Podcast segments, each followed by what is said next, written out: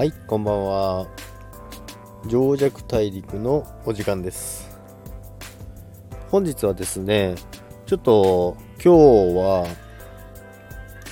先ほど今日ニュース、まあ、仮想通貨についての、えーニュースについてちょっとお話ししたいんですけども、まあ、昨日の放送で、まあ、今日 IOST という通貨についてお話ししますよって言ったんですけども、まあ、それに関連するお話でもあるんですけども、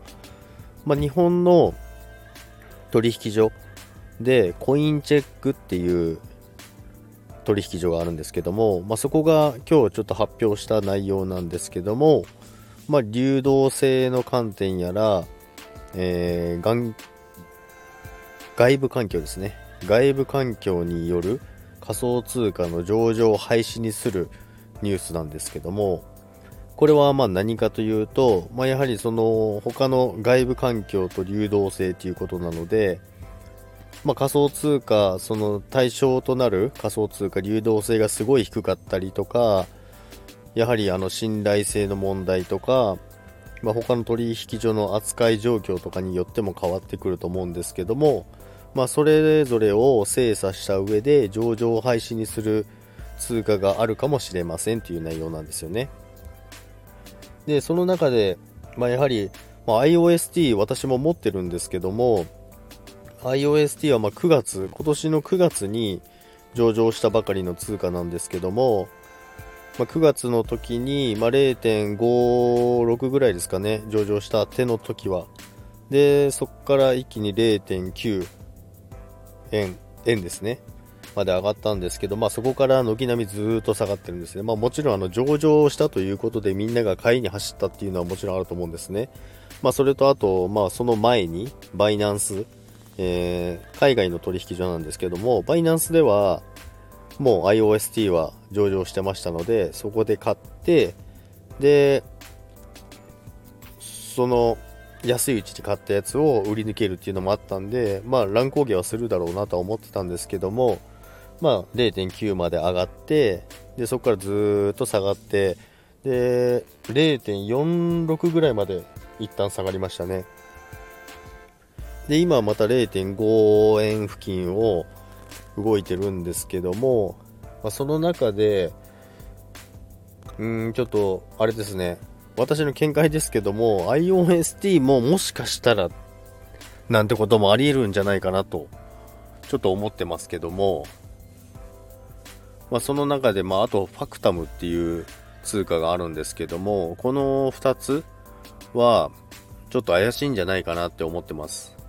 まあ、そうは言いつつも IOST は、まあ、その上場廃止になるとは別に断言はしないですけども、まあ、上場したばかりの通貨を廃止するっていうのは信用も失うかもしれないので、ないとは思いますけども、だけども、なきにしもあらずと私は思ってます。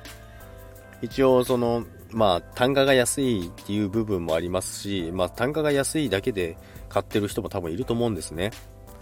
まあ、中身を見れば、まあ、新しいことに挑戦したりとか DeFi プロジェクトに、えーそれに向けて進めていくっていうプロジェクトのロードマップは出てますけども、まあ、実際今そんなに他の取引所、まあ、国内取引所はコインチェックだけですので、まだ全然あの流動性が少ない状態ですので、まあ、そういう観点からもしかしたらピックアップされてしまうのかなっていう可能性もありますね。あとは、その、まあ、これ、コインチェックからの資料でも出てますけど、コインチェックでその IOST の23%を保有しているっていうのがあるんですよね。まあ、これもちょっと気になるんですよね。まあ、その辺を含めた上で、まあ、いつそれが発表されるのかどうかっていうのは分かりませんけども、まあ、コインチェックは過去にも、あの、上場廃止されたコインがありますので、まあ、それは2つ、2つですね、多分2つぐらいあるんですけど、モネロとかそうなんですけども、まあ、匿名性の高い通貨はダメですよと、まあ、国内の金融庁の発表でもありましたけども、匿名性の高い通貨は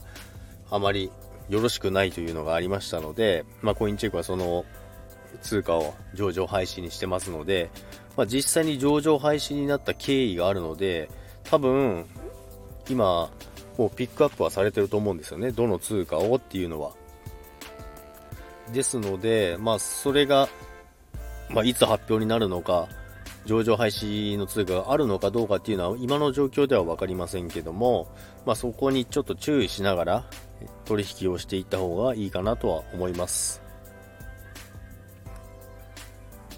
で、今回はですね、まあ、その、ちょっとニュースがありましたので、それについて、えー、内容をお話ししましたけども、まあ、やはりでもやっぱりその発展途上のあの市場でもありますし、まあ、そういうのは上場廃止になったりとか、まあ、流動性が少なくなったりとか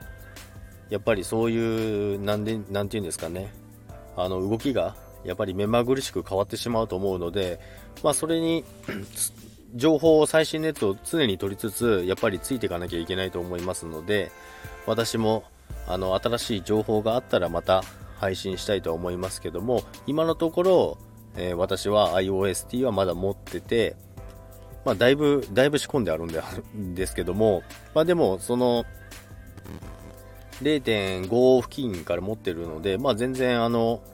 マイナスではないんで今のところはいいですけども、まあ、でもチャート的にもあの週足で見ると結構あの下落のところで0.4っていうあの一番下の値段のラインを一旦割ってますので週足で。週足っていうのは1週間の、えー、足になります。チャートで言うと1週間経つと1本のろうそくが出るっていう1週間刻みの足ですね。ってなると結構な大きなチャートの時間軸の中でもちょっと今まで割ってなかったとこを割ってるので今そこで耐えてるとこなんですけどもまあ、その辺でどうなるかっていうところなんですけども、まあ、今のところは継続して持っています。ですが、まあ、上場廃止になるであれば、もうちょっと売らなきゃいけないので、そこは注意しながらやっていきたいと思います。ということで、今日は、えー、まあ、国内のニュース、取引所コインチェックのニュースがありましたので、まあ、それと関連して IOST の話をしましたけども、また次回、えー、違う通貨になるか、えー、まあ、仮想通貨についてのニュースになるか、まだ決めてませんけども、また引き続き、えー、放送をしたいと思いますので、え聞いていただければ嬉しいです。それでは今日の、え情弱大陸の放送はこれで終わりたいと思います。皆様聞いていただきありがとうございました。それでは皆さん、さようなら。